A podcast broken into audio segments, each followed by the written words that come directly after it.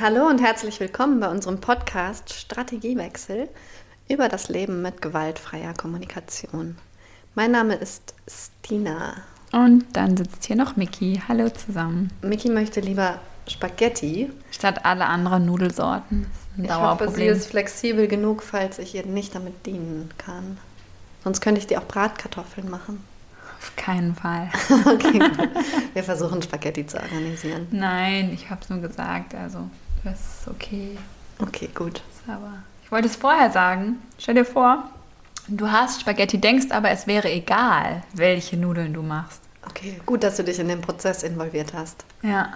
Damit du für deine Bedürfnisse sorgen kannst. Das ist nicht egal. Geht es da um Schönheit? Welches Bedürfnis steckt dahinter? Um Einfachheit? Vielleicht auch, weil, ich weiß nicht, vielleicht Nostalgie. Also so dein, ja, Nostalgie. okay, Bei Spaghetti, warum Spaghetti und keine anderen Nudeln? Mhm. Ja, das ist schon die Frage, ne? Ich finde Spaghetti irgendwie leckerer. Also ich weiß nicht. Okay. Es geht dann um den Genuss. Das ist auch in jeder Dicke. Mhm. Es ist nicht wichtig, welche Dicke. Aber die ganz dünnen, finde ich, das sind schon keine Spaghetti mehr. Doch, finde ich auch richtig lecker. Ja. Na gut. Capellini, kaufe ich ständig. Will auch kein anderer. Die ganze Familie, mit der ich lebe, die schneiden dann die Spaghetti immer klein. Vorher, wenn die noch trocken sind oder erst dann? Nee, nee, danach. Alle. Und dann nehmen sie sich einen Löffel und essen die. Ich finde es ab, wirklich abartig. Okay. Ja. Also du erfüllst dir heute Perfektion und in Harmonie mit deinen Spaghetti. Vielleicht ist es auch, weil ich halt deswegen jetzt nicht mehr so oft Spaghetti zu Hause mache.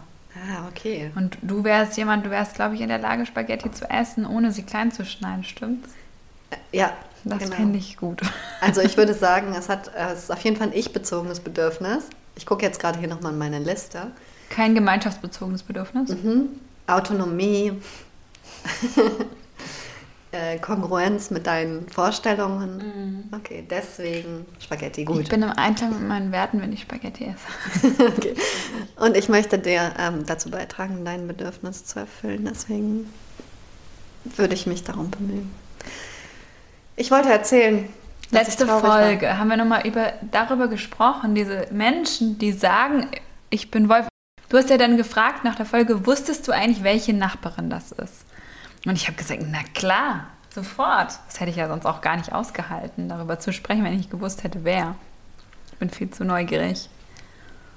Ja, und wir haben gerade eben nochmal darüber gesprochen, dass es witzig ist, dass die Leute sich als übergriffig wahrnehmen und die Sorge haben, dass sie unangenehm sind. Und wir fühlen uns zu diesen Leuten total hingezogen. Und bei mir ist es so, ich kann für mich sagen, ich fühle mich total sicher, wenn ich merke, jemand sagt ganz klar, was er braucht. Dann kann ich mich entspannen. Ja. Dann weiß ich, woran ich bin.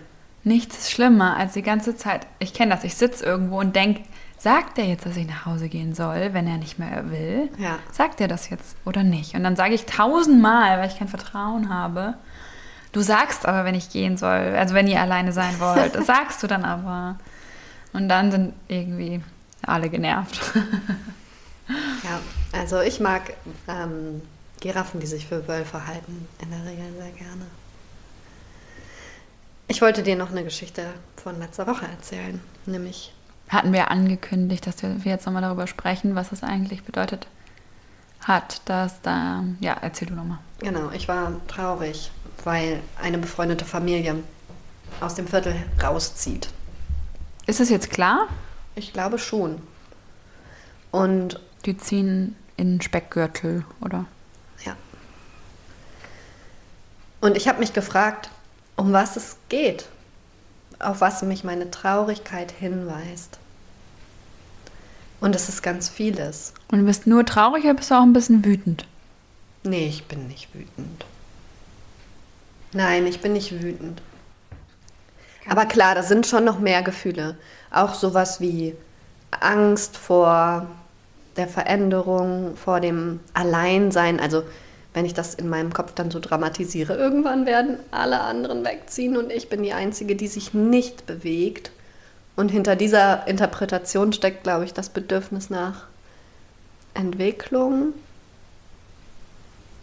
dass auch ich mich in meinem Privatleben weiterentwickle und dafür sorge, dass unsere Bedürfnisse erfüllt sind. Und ich habe auch immer ein großes also ich genieße Veränderung schon auch sehr. Mhm. Abwechslung eher als Veränderung.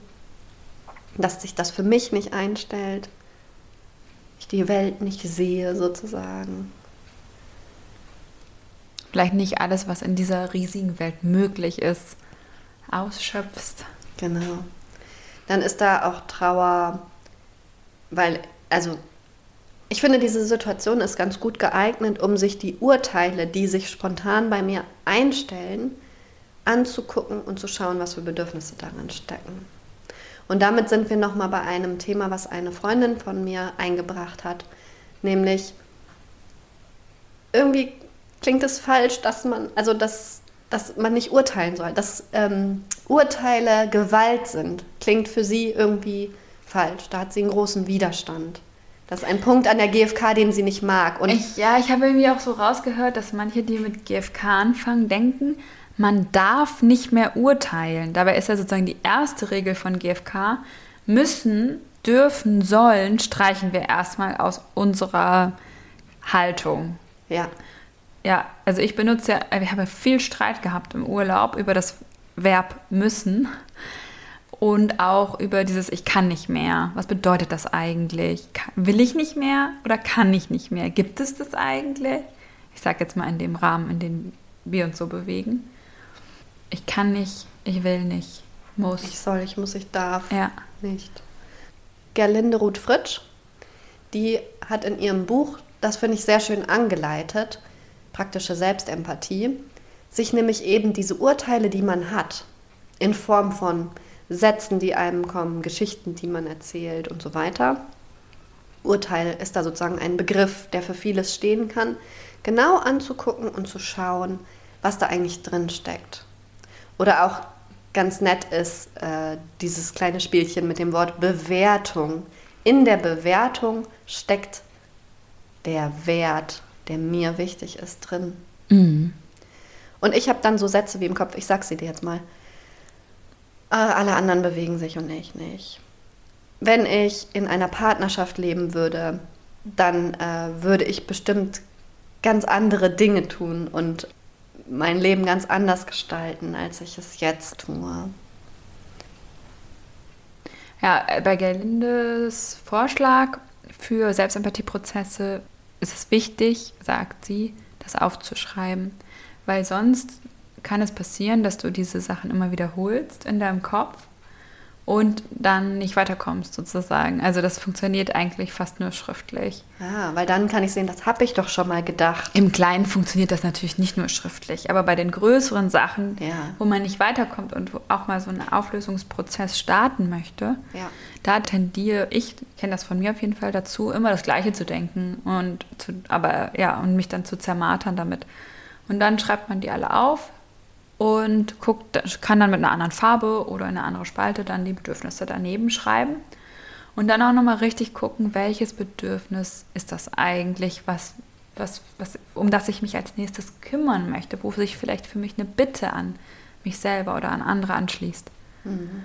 Und das ist ein total spannender Prozess. Und ich habe jetzt schon zwei Urteile von dir gehört. Wir können ja mal gucken, welche Bedürfnisse da drin stecken. Ja. Also, dass sich alle anderen bewegen, aber du nicht. Was bedeutet das? Ist das der Wunsch nach Veränderung oder doch irgendwie sowas wie Gemeinschaft, dass du dich mitbewegst? Oder kann mir da viele Sachen vorstellen. Mhm. Ja, Gemeinschaft. Mhm. Ich bin fraglos, kannst du mir, äh, ratlos, kannst du mir Sachen vorschlagen? Also du hast ja schon selber gesagt, Abwechslung, das kann es ja auch sein, dass du bei, spürst bei, oder Entwicklung.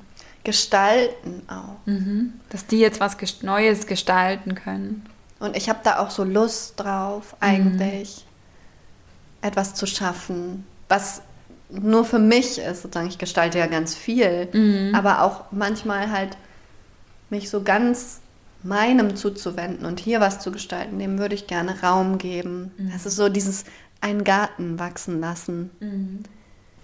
Mir einen Platz auf der Terrasse einrichten. Das ist so dieses, dieses Sehnsuchtsbild. Und da mhm. steckt, glaube ich, Selbstfürsorge, Sinnhaftigkeit Kreativität drin, Aufbau. Ja. Mhm.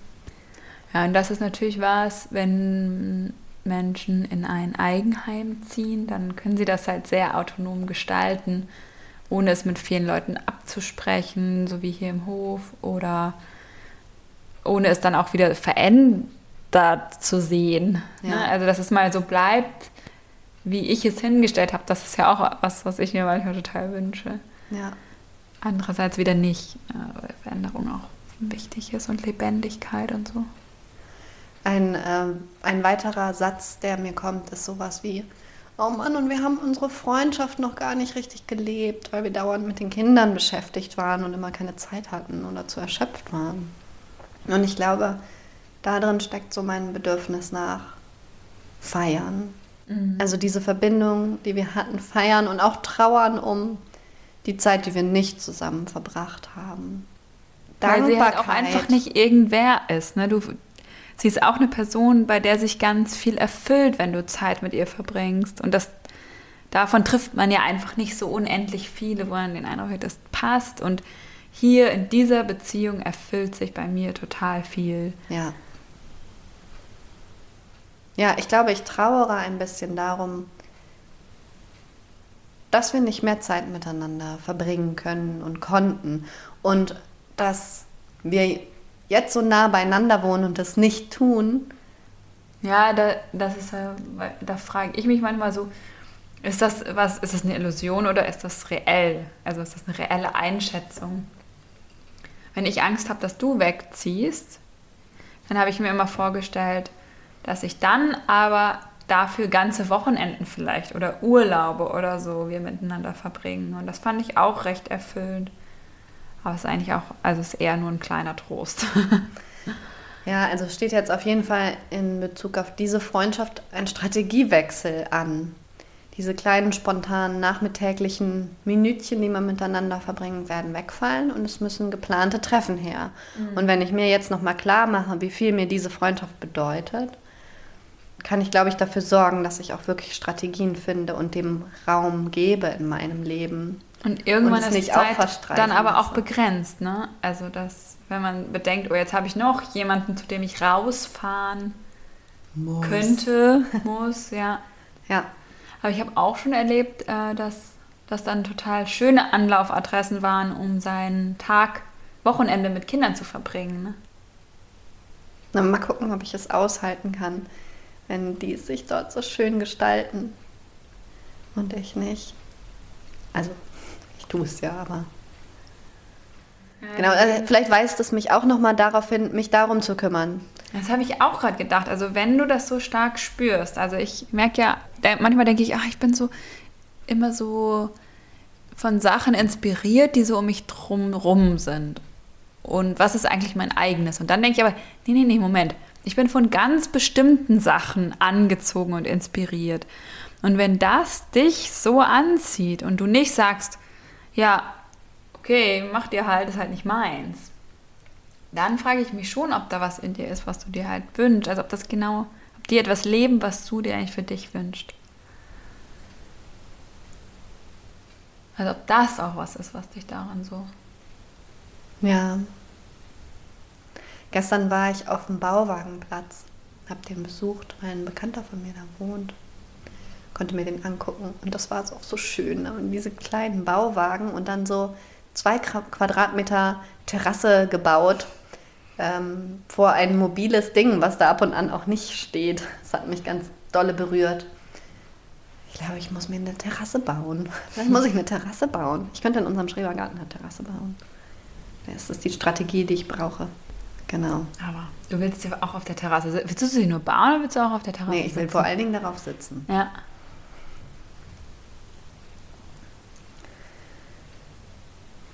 Witzig, Terrasse. Was verbindest du damit? Was erfüllt sich bei Terrassen? Familie. Weil du es von Natur. zu Hause kennst. Das ist vielleicht mit, bei mir wie mit den Spaghetti.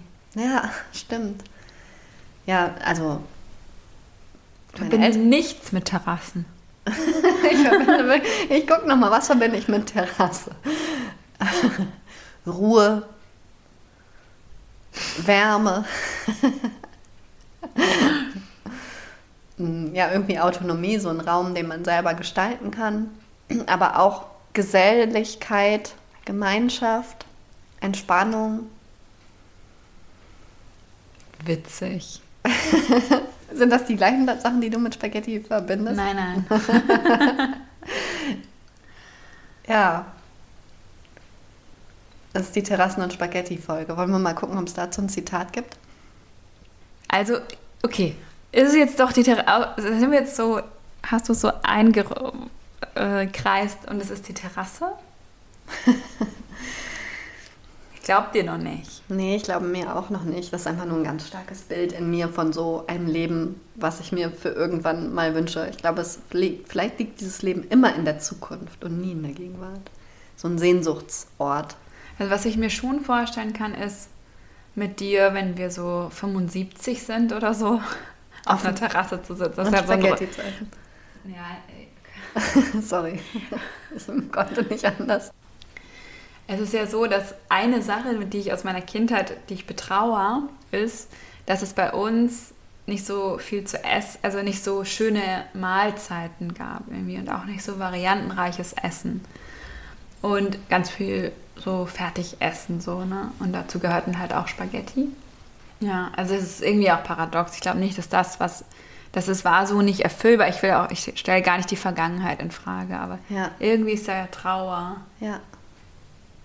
Ja, oder also vielleicht steckt da ja auch einfach der Wunsch drin und die Sehnsucht, das für dich jetzt und in Zukunft anders zu gestalten. Also ich merke ja auch, ich schaffe es auch nicht, immer noch nicht ganz so oft so gut, wie ich es gerne möchte. Und ähm, also mit, dem, mit der gesunden Ernährung. Und dann möchte ich, also dann möchte man ja auch immer gern jemand anderem dafür die Schuld geben, Ja.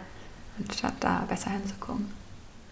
Ja, und daraus könnte ja auch was für heute werden. Sowas wie, ich möchte mich regelmäßig daran erinnern, darauf zu achten, weil es mir wirklich wichtig ist, gesund und lecker zu essen, mir das zu gönnen. Ich räume Ja. dafür Zeit ein, wenn Genau. ich mein, meine Woche plane. Und dann, ist es halt auch wieder so ein, ich kann ja nicht, weil ich es ja als Kind nicht gelernt habe. Aber ja, stimmt, ich habe es schwerer da vielleicht, aber wenn ich es wirklich möchte, kann ich halt den Fokus darauf legen Ja. und mich drum kümmern. Und vielleicht ist es dann manchmal auch nicht wichtig genug, weil man kann nicht alles schaffen. Ja. So, wo waren wir denn eigentlich? Du wolltest eigentlich irgendwas anderes sagen. Ja, ich weiß es nicht mehr. Die Terrasse. Du hattest mich gefragt, ob es darum geht. Und vielleicht geht es auch darum, meine eigene Bitte an mich selber ernster zu nehmen, mein Privatleben zu gestalten und weiterzuentwickeln. Damit meine ich jetzt nicht die sozialen Beziehungen, die gestalte ich, glaube ich, sehr vielfältig, sondern wirklich das, den Raum, den ich habe. Ja, es ist ja, ich habe auch jemanden im Freundeskreis, der ähm, gerne ein Haus wollte ähm, und sich dann immer dachte, ja, mit, mit der nächsten Partnerin hat er dann irgendwann gemerkt, nee, also wer weiß, wann die kommt und wer und mm, ich will das ja und sich dann, das dann auch einfach alleine erfüllt hat. Das finde ich immer so cool. Ja, ja, sowas ist es bei mir auch ein bisschen. So ein Hinderungsgrund.